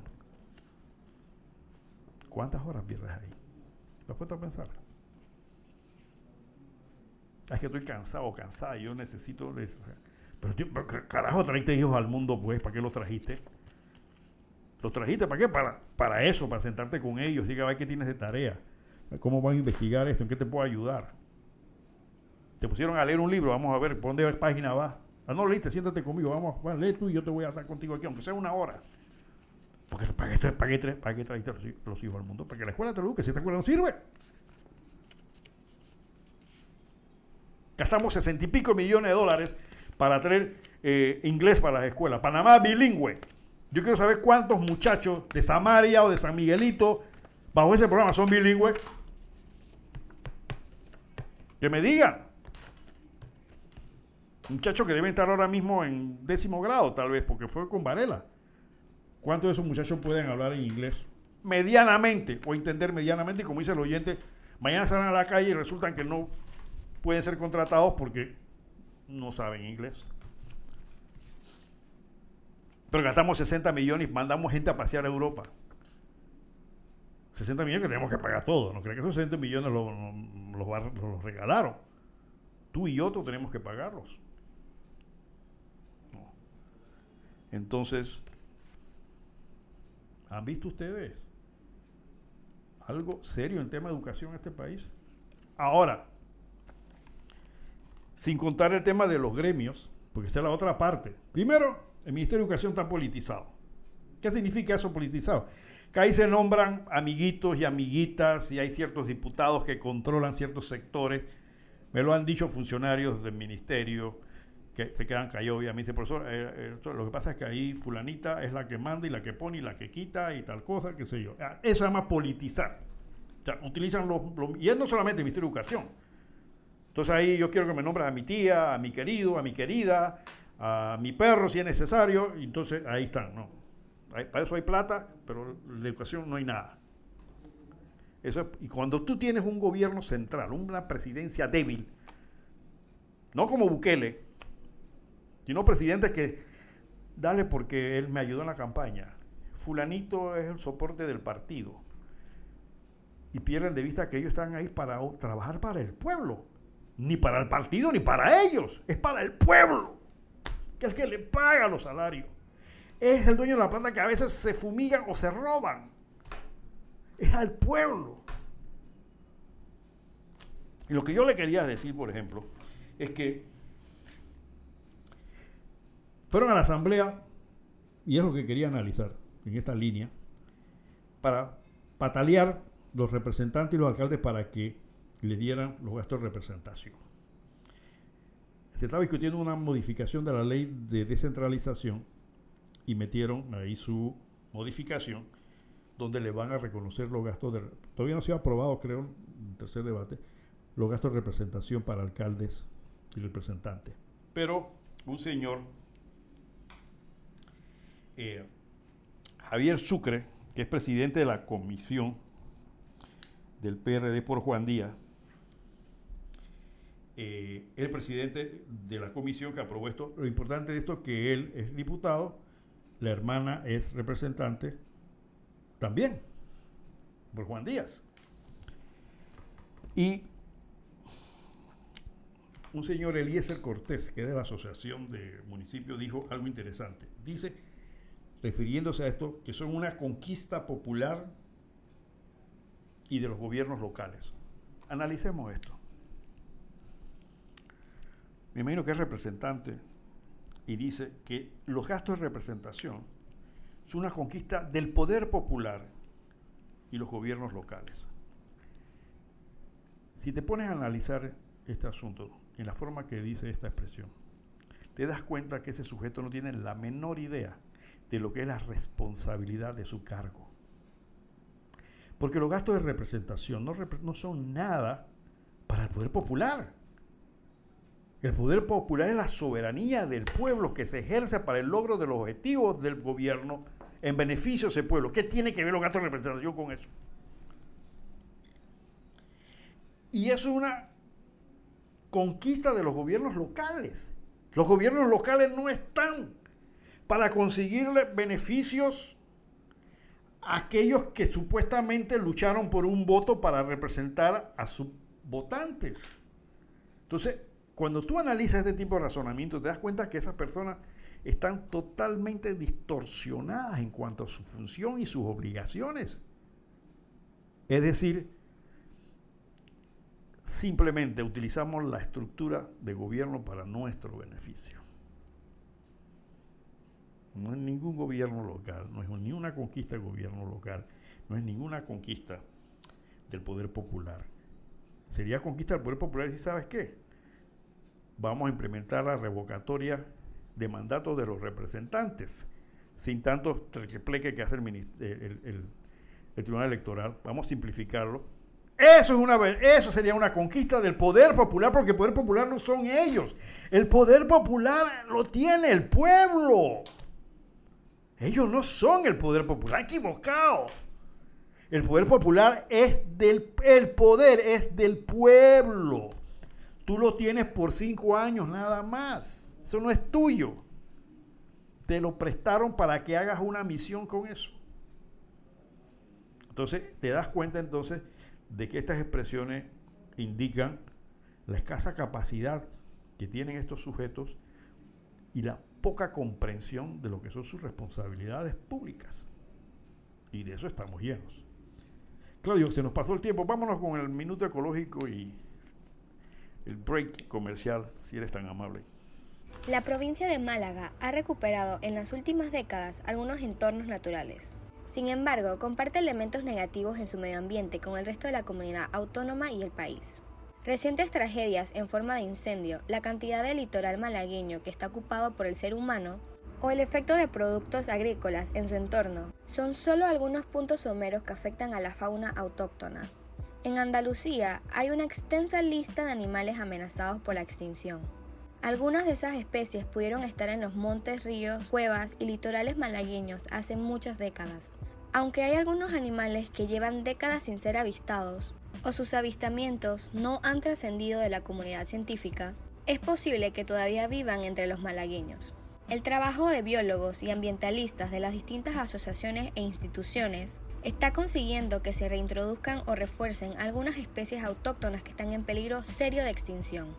Un ejemplo en Andalucía es del dominado torillo andaluz, un ave que se dio por extinguida en la comunidad autónoma en el siglo XXI y cuyas últimas poblaciones ahora están en el norte de Marruecos. Hay proyectos para tratar de reintroducir este animal, aunque parece que será un proceso lento de negociación y ejecución en el país marroquí. Otro aspecto que penaliza a los animales autóctonos son las especies invasoras, algo que se nota especialmente en las aves urbanas, o en los Galápagos, donde la tortuga de Florida también causa estragos y desplaza al galápago local. La contaminación de las riberas de los ríos y del agua es clave en que se mantengan especies de peces, pero también aves, reptiles y mamíferos que viven en dicho ecosistema o sus proximidades. Tomemos conciencia que con pequeños actos se pueden lograr grandes resultados y recuerda que hay que ser parte de la solución, no parte de la contaminación. Soy Jimena Mendoza desde Punto Mega, hasta pronto. Haz crecer tu negocio con Odoo. Con más de 5 millones de usuarios, Odoo administra tu facturación, contabilidad, tienda en línea y ventas en la nube. Conoce más en www.hconsul.com. Somos Hermec Consulting, tu partner Gold Odoo en Panamá. Ok, ok, ok, volvemos ya. Bueno, el último pedacito que nos queda hoy de Punto Omega. Eh, quiero eh, felicitar a aquella gente que ha estado utilizando Odoo y que han manifestado que sí le ha servido. Han, armado el control contable de sus negocios con esta plataforma informática. Eh, si quieren más información, sin ningún tipo de, compromiso, pueden llamar a Hermes Solution. Ellos ahí, con mucho gusto, los técnicos les van a explicar cómo pueden accesar, cómo utilizar esta plataforma, sobre todo los contadores públicos autorizados y aquellos que tienen mediana y pequeña empresa pueden este, salir de sus problemas de control total de su administración contable y financiera con ODUS. Así que llamen sin ningún compromiso y ellos les van a explicar cómo funciona esto.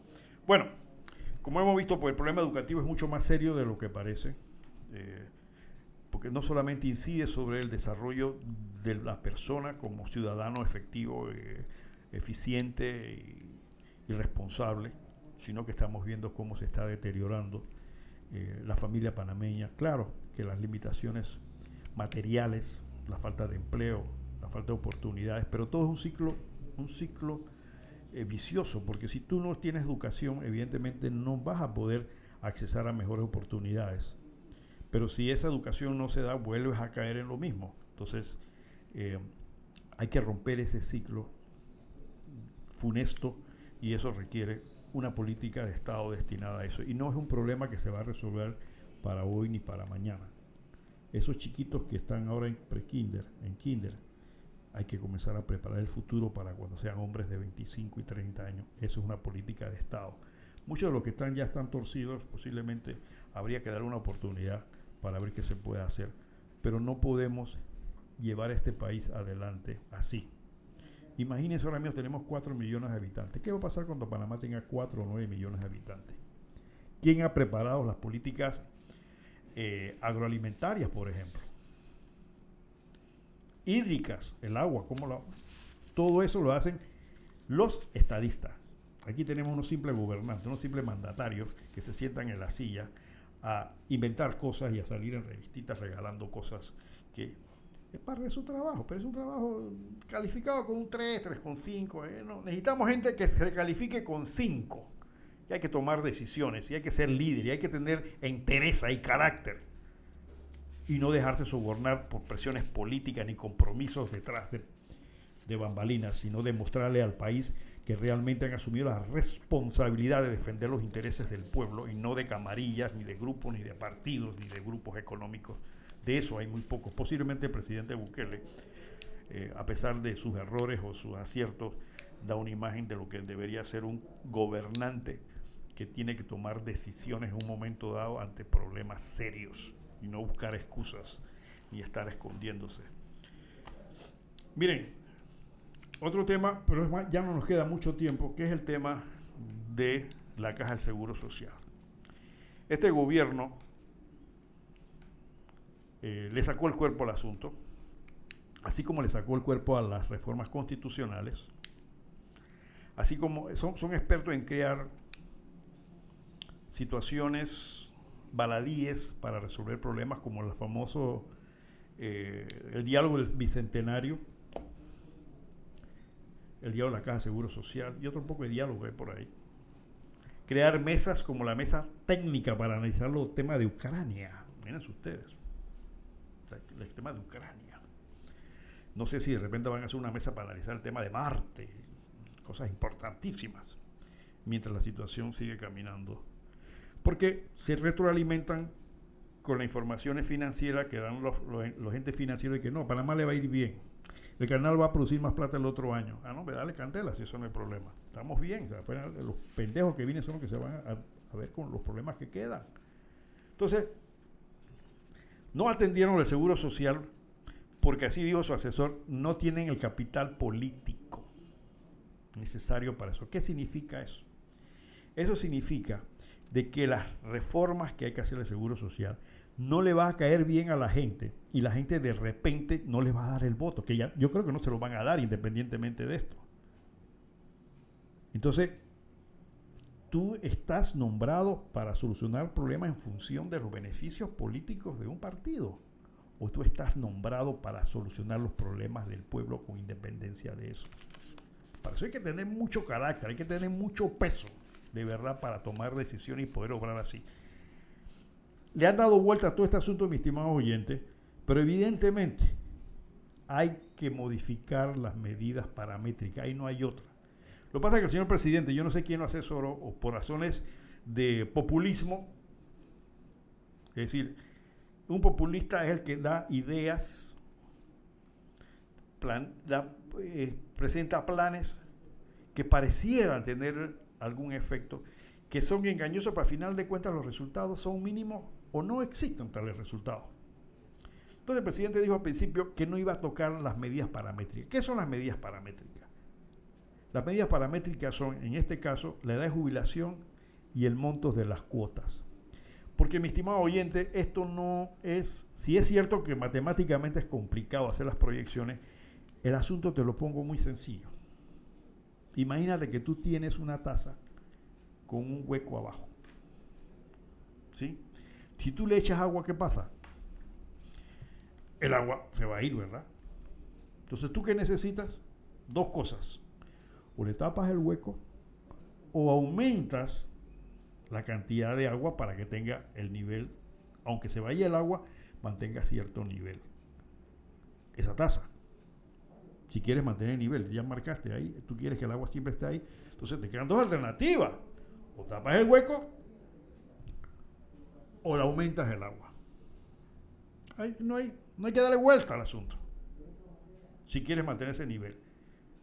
Lo mismo pasa con el seguro social. Con la diferencia es que esa taza debería tener un nivel de agua, pero el huequito abajo se le hizo más grande. Entonces, ¿qué va a pasar? Se va a caer más agua y se te va a bajar el nivel. ¿Y cómo mantienes el nivel? Simplemente echándole más agua, aumentando el volumen de agua para que se mantenga ese nivel a pesar del escape que se mantiene. El escape de abajo, el agua que se va saliendo, son las pensiones que se pagan. ¿Sí? Las jubilaciones que se pagan. El agua que le echa son las contribuciones, las cuotas obreros patronales, lo que pagan los obreros, lo que pagan las empresas. Ese es el agua que se le echa arriba. Entonces, ¿qué te queda por hacer? O cierras o aumentas para mantener el nivel. Si cierras significa que le va a bajar las pensiones. No puedes cerrarlas todas. Ese hueco va a existir siempre. Siempre se te va a salir el agua de la taza. Entonces, lo que tienes que hacer es reducir un poquito el hueco hasta donde puedas y aumentar el volumen de agua para mantener el nivel que tú quieres. Tan sencillo como eso. No sé si me entendiste o me di a entender. Esa es la idea. Entonces no, aquí no hay cosas mágicas. Entonces la gente quiere, no, no, que del canal se saca, o sea, saque más agua de otro lado de, y se lo eches a la taza para mantener el nivel. No, que le pongan y le pongan allí. que No es así. Entonces, tarde o temprano va a tener que tomarse esas medidas. Es decir, en este caso sería ampliar el periodo de jubilación y posiblemente aumentar la cuota de jubilación. Y bajar, y bajar las pensiones. O sea, el chorro de agua que va a salir abajo tiene que cerrarlo un poquito. Costa Rica lo hizo sin problema. Claro que no les gusta a la gente. A nadie le gusta que le bajen su pensión. A nadie le gusta que tengan que jubilar de tres años más. No le gusta pero hay que hacerlo. Pero los gobiernos débiles, incapaces, timoratos, que lo que están viendo es mm, mantener su estabilidad política, entonces no toman decisiones porque saben que a la gente no le va a gustar y que si viene una elección próxima te van a dar raya porque van a decir tú eres el culpable de esto. Y la oposición se va a encargar de decirle sí, tú eres el culpable. Entonces, cuando un gobierno tiene arrestos, arrestos significa la capacidad de enfrentar las cosas vienen con este cuento de que te voy a dar una plata para que, y haciendo gran bulla, que eso es populismo, de que te vamos a dar 170, no sé, 190 millones y para que las jubilaciones se permanezcan iguales. Eso no arregla nada, mi estimado oyente, porque según la cifra que vi por ahí, el déficit anda arriba de los 2 mil millones de dólares para que esa tasa mantenga el nivel de agua con el chorro de agua que le está saliendo por debajo. Tan sencillo como eso, mi estimado oyente. Entonces, a que le voy a echar a la taza unas gotitas de agua, con eso voy. Esa es más o menos la figura. Entonces, ya muchos jubilados están pensando y que yo quiero ver cuándo me va a llegar mi plata, estoy esperando. No les va a llegar, jubilados. No les va a llegar. Porque eso no es así tan sencillo. Una llamada adelante, rapidito que estamos terminando. ¿Aló? Señor Ramón. Dígame. Buenos días. Buenos días. Esto, mire, yo no estoy de acuerdo con el aumento de la edad de jubilación. Y le voy a explicar por qué. Aquí ningún gobierno ha mejorado la calidad de vida de- del pueblo panameño. Usted ha visto que cada vez, hasta con la pandemia, todo lo que ha sufrido este pueblo panameño, más empobrecido, ¿verdad? Mire los empresarios, cómo trata, todo el mundo cómo trata este pueblo.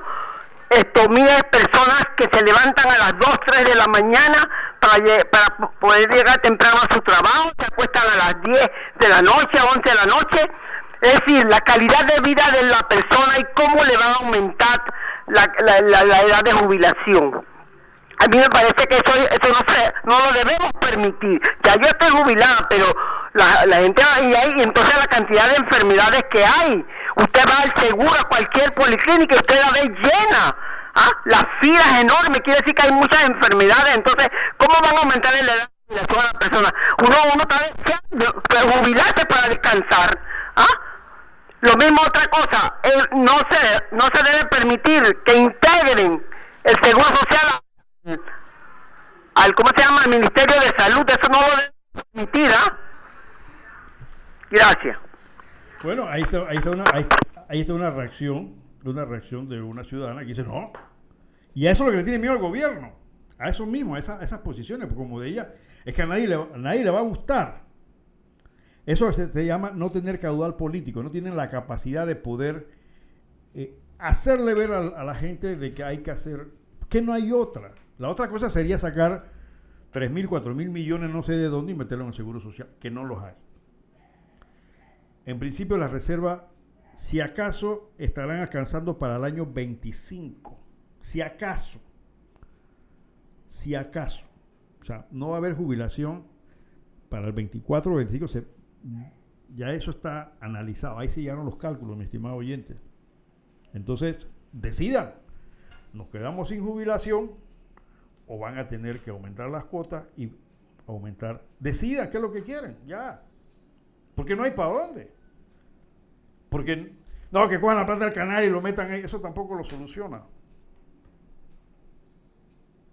Entonces, decidan los jubilados qué vamos a hacer, pues. Yo también soy jubilado. Bueno, ¿sabe qué? Pero hay cosas que sí se pueden hacer, mi estimado oyente, como por ejemplo, ir reduciendo o evitar esas jubilaciones que se dan a ciertos trabajadores donde se retiran con 5 mil, 7 mil, 8 mil dólares de jubilación. Esa es una de las cosas que podría ayudar en parte. Ser más justo en la distribución de los beneficios de jubilación.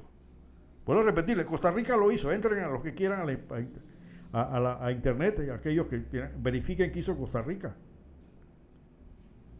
Redujo, redujo en 13%, 13%, es decir, de cada dólar 13 centavos las pensiones y aumentó creo que dos o tres años la, la- la- la- la edad de jubilación. Y con eso garantizaron por 25 años más el pago de las jubilaciones a todos los jubilados. Ahora, de repente si Costa Rica se gana el gordito del zodiaco mundial y se gana unos cuantos millones y lo mete, de repente puede cambiar. Pero por lo menos a mí me pareció un ejercicio sensato.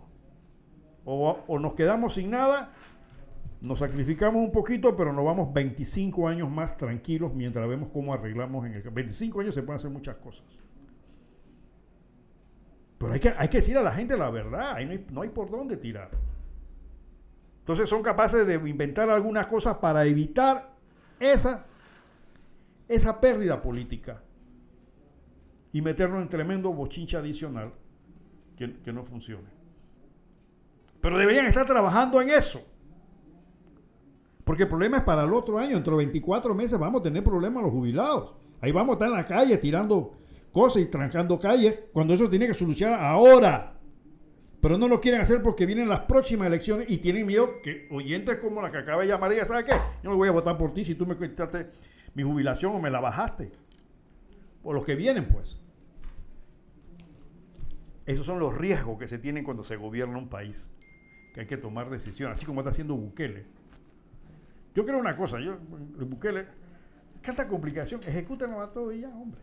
Ya, ah, que tú eres extremista, tú eres nazi. No, no, el problema, listo, se acabó. Se acabó el tiempo. Se acabó el tiempo aquí también. Eh, ¿Podrías ponerme la- la- la el pedacito este que quiero agregar al terminar el programa, estoy pasando palabras del doctor Carlos Iván Zúñiga que me quiero apropiar de ellas. Lo hizo el doctor Carlos Iván, amigo y yo diría que medio mentor político hace muchísimos años, gran jurista, abogado. Y esas son las palabras de él. Será este espacio un camino abierto a todas las ideas, a todas las ansias de mejoramiento nacional, un medio de acercamiento a la verdad, un instrumento que pretende modestamente que la justicia impere en nuestro país y en el mundo.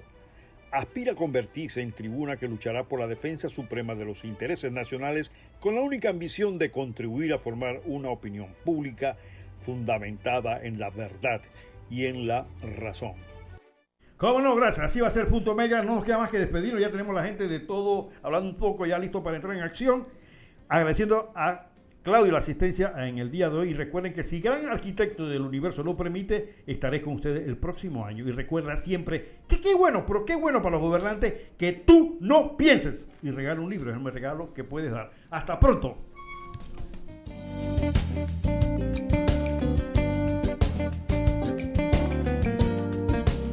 Las opiniones expresadas en este programa no son responsabilidad de esta emisora, es responsabilidad de su productor.